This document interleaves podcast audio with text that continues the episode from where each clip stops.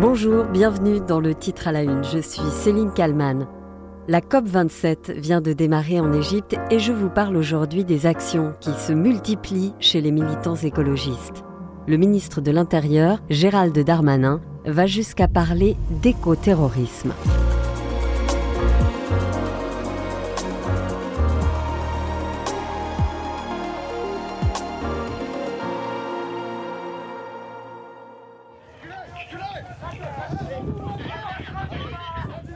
Nous sommes fin octobre 2022. Des milliers d'agriculteurs et de militants écologistes manifestent leur opposition à la construction d'immenses bassines agricoles à Sainte-Soline, dans les Deux-Sèvres. Aberration écologique pour les uns, nécessité industrielle pour les autres, des affrontements très violents éclatent entre manifestants et forces de l'ordre. Gérald Darmanin lâche alors cette phrase qui fait énormément réagir. Cette partie de la manifestation extrêmement violente euh, relevée d'activistes. Une quarantaine de personnes fichées S à l'ultra-gauche ont été repérées dans cette manifestation avec euh, des modes opératoires qui relèvent, je n'ai pas peur de le dire, de l'écoterrorisme que nous devons absolument euh, combattre. Écoterrorisme. Des propos polémiques, soutenus dans la foulée par Laurent Nunez, le préfet de police de Paris. Pour lui, le terrorisme ne relève pas seulement de l'atteinte à l'intégrité physique, mais aussi de la détérioration, comme lors des manifestations anti-bassines dans les Deux-Sèvres. Y a-t-il donc aujourd'hui un terrorisme vert? Ou Gérald Darmanin essaie-t-il de criminaliser la lutte écologiste comme le dénoncent des activistes? Le débat est vif. La députée France Insoumise, Clémentine Autain, avec Philippe Corbet sur BFM TV, parle d'insultes. L'écoterrorisme, c'est une insulte aux militants de l'écologie. Et c'est aussi une insulte. Il ne les inclut pas tous là-dedans. Oui, il parlait des, une... des, plus extrémistes. Euh, mais il, il s'agit d'une cause défendue, là, Hum. avec euh, une manifestation qui, pour l'essentiel, était bon enfant. Hein, je veux dire, euh, qui, qui, qui se tramait de façon tout à fait classique par rapport à des mobilisations de ce Elle était type. quand même Et c'est- interdite. Et c'est une, j'y reviens, et c'est une insulte euh, aux victimes du terrorisme. Dans les émissions à la télévision, à la radio, le mot écoterrorisme alimente les débats. Écoutez Frédéric Hermel sur RMC dans Estelle Midi. Hier après-midi, je voyais les images et je me disais à moi-même, avant la déclaration de- du ministre Darmanin, mais en fait, ça, c'est du terrorisme à basse intensité. C'est la réflexion. Je me, je, je- Terroriste, c'est fort, t'imagines je me, et je me disais, Tu Fred, pas les mettre au même niveau que, que les gens qui ont attaqué le Bataclan, par exemple. alors, bien sûr que non. Sauf que euh, il y a des policiers qui sont gravement blessés. Écoterrorisme, terrorisme à basse intensité, minorité de violents chez les militants, le curseur dans les réactions est donc à géométrie variable. Ces violences, dans tous les cas, surviennent dans un contexte où les actions des militants écologistes font la une de l'actualité depuis plusieurs semaines, avec d'autres formes d'action, bien plus pacifiques, mais qui font tout autant réagir.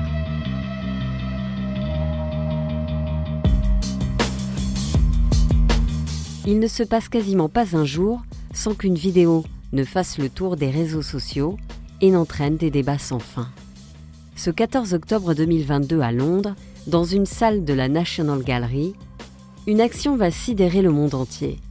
Ce jour-là, deux jeunes femmes, membres d'un collectif qui se bat pour l'arrêt des hydrocarbures, aspergent de soupe à la tomate l'œuvre mondialement connue de Vincent Van Gogh, Les Tournesols, une toile estimée autour de 84 millions de dollars.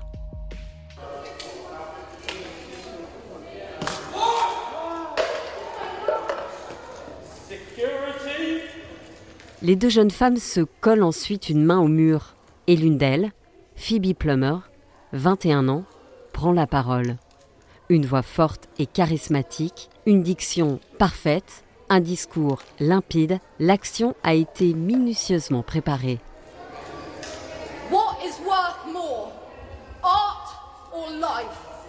Qu'est-ce qui est le plus important? L'art ou la vie? Est-ce plus important que la nourriture? Plus important que la justice? Êtes-vous plus concerné par la protection d'un tableau ou la protection de la planète et des gens? Le coût de la crise de la vie fait partie du prix à payer pour la crise du pétrole. Phoebe Plummer et Anna Holland dénoncent par cet acte symbolique la situation de millions de familles au bord du gouffre face à l'inflation. Les deux militantes ont été formées aux méthodes de la désobéissance civile.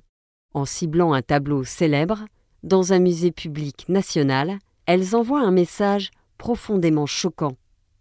Leur geste, en tout cas, fait immédiatement réagir. Écoutez par exemple l'ancienne ministre de la Culture, Roselyne Bachelot, sur BFM TV. C'est totalement inefficace. Comment est-ce que des gens vont être mobilisés sur le réchauffement climatique, la lutte contre le réchauffement climatique, à travers des actions qui, au contraire, leur donnent un sentiment de dépossession de ce qui est une propriété, de ce qui est à nous tous? Donc c'est une action qui est, qui est surtout stupide. Après les tournesols de Van Gogh, les actions se poursuivent, avec le même procédé comme en Allemagne, où des activistes lancent de la purée de pommes de terre sur le tableau Les Meules de l'impressionniste français Claude Monet. La jeune fille à la perle, célébrissime chef-d'œuvre de Vermeer, conservé dans un musée de La Haye, est aussi la cible d'activistes. Dans ce musée néerlandais, cet homme, au crâne rasé, colle son visage à la glu sur une œuvre d'art historique, La jeune fille à la perle de Vermeer. À gauche, un autre militant jette alors ce qui semble être de la sauce tomate. L'agent de sécurité semble désemparé. Les visiteurs, dont certains partagent la cause, ont du mal à soutenir le mode d'action. Même si je pourrais soutenir ce qu'ils font, pour moi ce n'est pas la bonne façon de procéder et je ne pense pas qu'ils obtiendront un grand soutien des gens. Face au péril et à l'urgence d'agir, où va s'arrêter la désobéissance civile?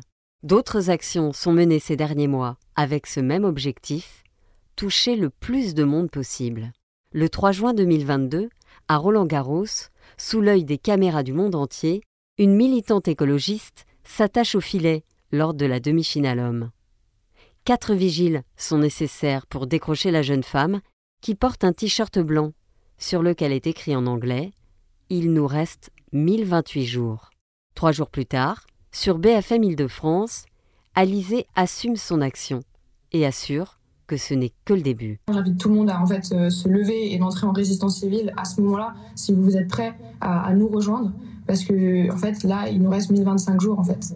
Selon certains défenseurs du climat, une fois ce décompte passé, il n'y aura plus de solution viable pour sauver la planète du réchauffement climatique. On pourrait encore en lister beaucoup des actions de ce genre. Ces activistes qui ont occupé une aire de stationnement pour jet privé à Amsterdam, une représentation à l'Opéra de Paris perturbée, ou encore la circulation bloquée sur l'autoroute ou ici sur le pont de Sèvres près de Paris. La tension est très vite montée entre les militants et les automobilistes. On habite là, là. on fait quoi On vous casse la gueule pour rentrer On fait quoi Non, mais ici, il y a un moment, c'est violent ce que vous faites. Oui, c'est violent. Donc, faire action violente. Parce que moi, ma maison, elle est parfaitement isolée, etc. Donc, euh, allez voir le gouvernement, mais n'allez pas voir des pauvres petits, des pauvres partis. Désobéissance civile, blocage sous haute tension, rassemblement violent, ces opérations se multiplient depuis plusieurs mois. L'objectif est de provoquer un électrochoc dans l'opinion. Car le compte à rebours, qu'on le veuille ou non, est enclenché. Pour preuve, s'il en faut encore, le mois d'octobre, qui a été hors norme en France notamment, jusqu'à 6 degrés au-dessus des normales de saison.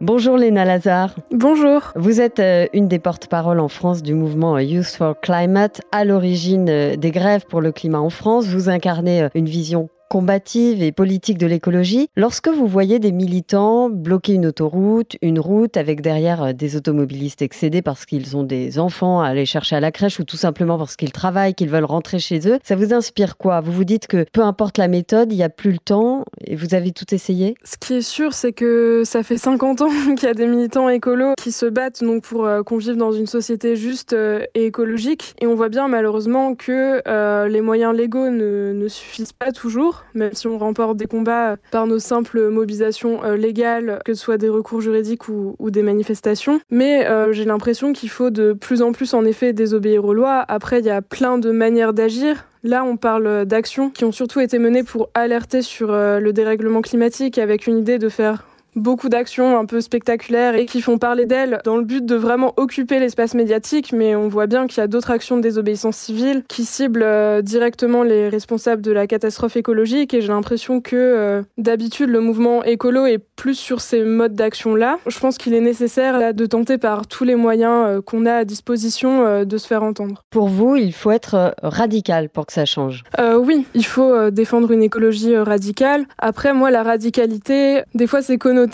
comme quelque chose d'extrême. J'emploie le mot radicalité en considérant que c'est euh, prendre euh, le problème à, à, la racine, en s'appuyant notamment sur les recherches euh, scientifiques, qu'elles soient en sciences dures ou en sciences humaines et sociales, pour défendre une écologie qui est à la hauteur du problème. Et du coup, je pense qu'il y, y, a toute une palette de modes d'action possibles lorsqu'on défend une écologie radicale qui diffère par exemple de l'écologie actuelle du gouvernement, qui, qui n'est pas une écologie individualiste ou libérale. Mais en tout cas, ce qui est sûr, c'est que pour être à la hauteur des enjeux, vu qu'on a un système euh, démocratique euh, et économique euh, qui ne permet pas, en tout cas, de changer la, société assez vite. C'est sûr que parfois, il faut, il faut désobéir aux lois et il faut faire donc des actions qui paraissent plus radicales. Justement, Emmanuel Macron a parlé en Égypte lors de la COP27 d'une cause juste hein, concernant toutes ces actions que vous menez. Cela ne peut jamais justifier la violence à l'égard d'autrui, a dit le chef de l'État. Est-ce que vous comprenez son point de vue? C'est vrai que du côté des militants écolos, on a trouvé ça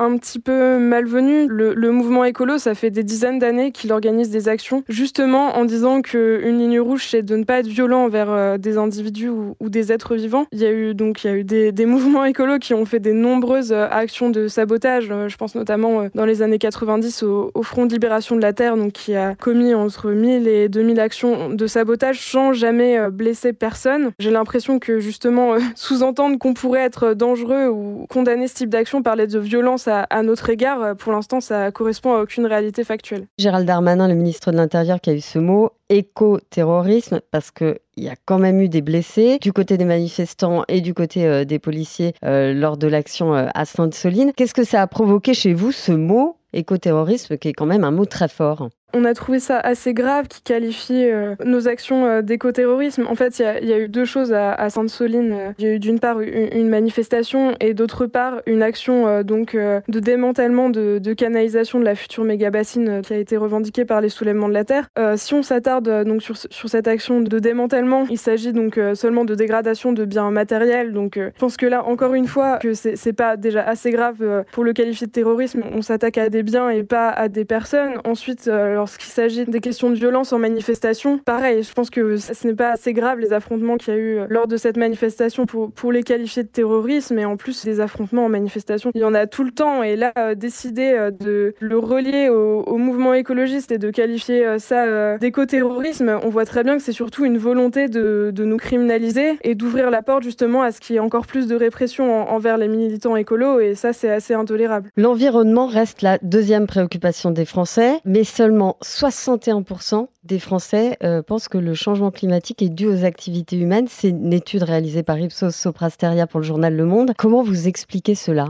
On est, on est loin de la réalité. J'ai l'impression que globalement, la, population française est au courant de la gravité de la situation. Les, Français sont au euh, courant, mais, mais ils se disent que c'est pas de leur faute finalement. Sans parler de l'origine euh, humaine du dérèglement climatique, en tout cas, ce qui est sûr, c'est que euh, c'est compliqué pour les gens de pas être juste totalement angoissés et de, et de ne pas savoir comment agir. Le gouvernement est toujours dans une logique d'écologie individualiste, punitive, où on dit aux Français de faire attention à leur consommation et de changer, et à côté, ils voient que c'est il y a une poignée d'entreprises qui polluent énormément et que et qu'il y a des enjeux systémiques en fait. Oui, justement, Emmanuel Macron reçoit euh, les patrons des 50 industries les plus polluantes euh, du pays euh, aujourd'hui. L'objectif décarboné, ça va coûter très cher. Il y a des milliards d'euros qui sont en jeu. Il y a quand même une volonté d'agir. Ce sont les industries qui polluent.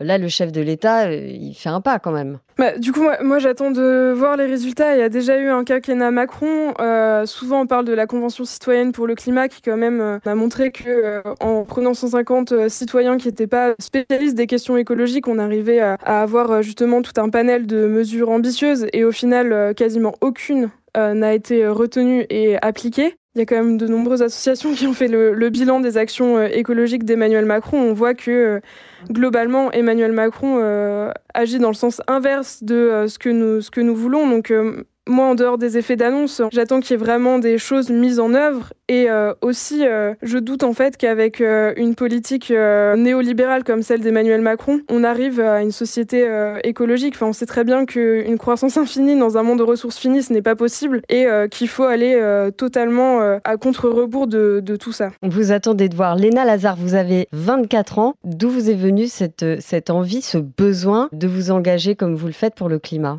Mes parents m'ont expliqué assez tôt euh, que le dérèglement climatique était en cours et qu'il y avait aussi l'effondrement de la biodiversité. Je viens de la campagne et je pense que assez vite ça a été une, évidence euh, pour moi qu'il fallait faire quelque chose de, manière euh, assez sensible. Et ensuite j'ai commencé à m'engager à la COP 21. Il y avait beaucoup d'actions à Paris. Moi je venais d'arriver pour mes études. Ensuite ça s'est fait assez facilement parce que j'ai été mis en contact par des groupes d'activistes et, et, petit à petit en tout cas voilà ça a pris de, plus en plus de place dans ma vie jusqu'à ce que je consacre tout mon temps donc euh, à l'activisme écologique. Vous, vous avez baigné donc dans ce climat de confrontation. Finalement, il faut changer les choses, etc. Mais euh, quand vous regardez autour de vous, c'est pas le cas de tout le monde. Et est-ce que vous trouvez qu'il y a un fossé entre votre génération et la précédente? Je suis pas sûre qu'il y ait un fossé entre les générations. En tout cas, il y a, y a plein de manières de s'engager. Et euh, c'est surtout ça que j'ai envie de dire aux, générations précédentes à qui on a peut-être euh, moins euh, proposé de, rejoindre une association écologiste parce que je, suis convaincue que, nos aînés sont, tout aussi conscients des problèmes écologiques. On peut s'engager donc à la fois contre des projets polluants et imposé euh, près de chez soi. Il y a, une carte euh, qui est proposée par le Média Reporter qui recense euh, toutes les luttes locales d'habitants qu'on peut rejoindre. Et d'ailleurs, à ce niveau-là, c'est totalement possible de, de, remporter des victoires. On, on l'a vu ces dernières années avec des abandons de projets comme Notre-Dame-des-Landes, par exemple. Et on peut aussi rejoindre donc les associations du mouvement écolo, euh, quel que soit le mode d'action qu'on a envie de choisir. Donc, euh, on peut rejoindre euh, Alternativa, Extinction Rebellion, Youth for Climate et de nombreuses associations pour une justice écologique et sociale. Donc, j'invite les auditeurs à se renseigner et je suis sûre qu'ils trouveront une manière de s'engager. Merci Léna Lazare d'avoir répondu à mes questions pour le titre à la une. Merci d'avoir écouté ce nouveau titre à la une. S'il vous a plu, n'hésitez pas à le partager, à le noter et à le commenter sur votre plateforme d'écoute. Merci à Sophie Berwaguet pour le montage. Je vous donne rendez-vous demain pour un nouveau titre à la une.